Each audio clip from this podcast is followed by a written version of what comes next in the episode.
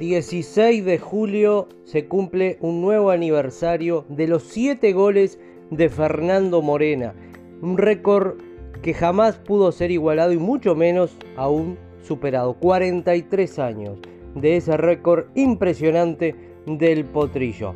7 goles a los 7 minutos, 37 y a los 41, esos en el primer tiempo. En el segundo tiempo, 4 goles más.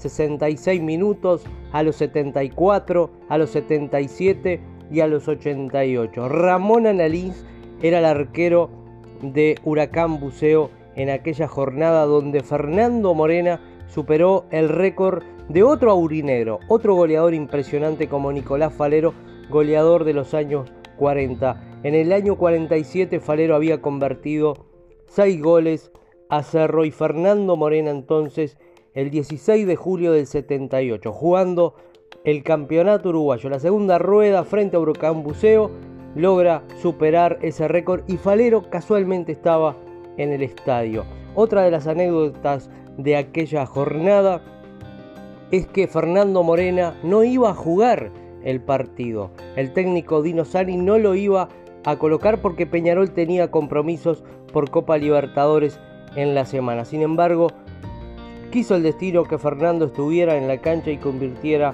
entonces esta impresionante cantidad de goles que pudo ser incluso uno más, porque en el minuto 90 Fernando Morena erró un penal eh, que pudo haber significado 8 goles y haber aumentado aún más esa cifra.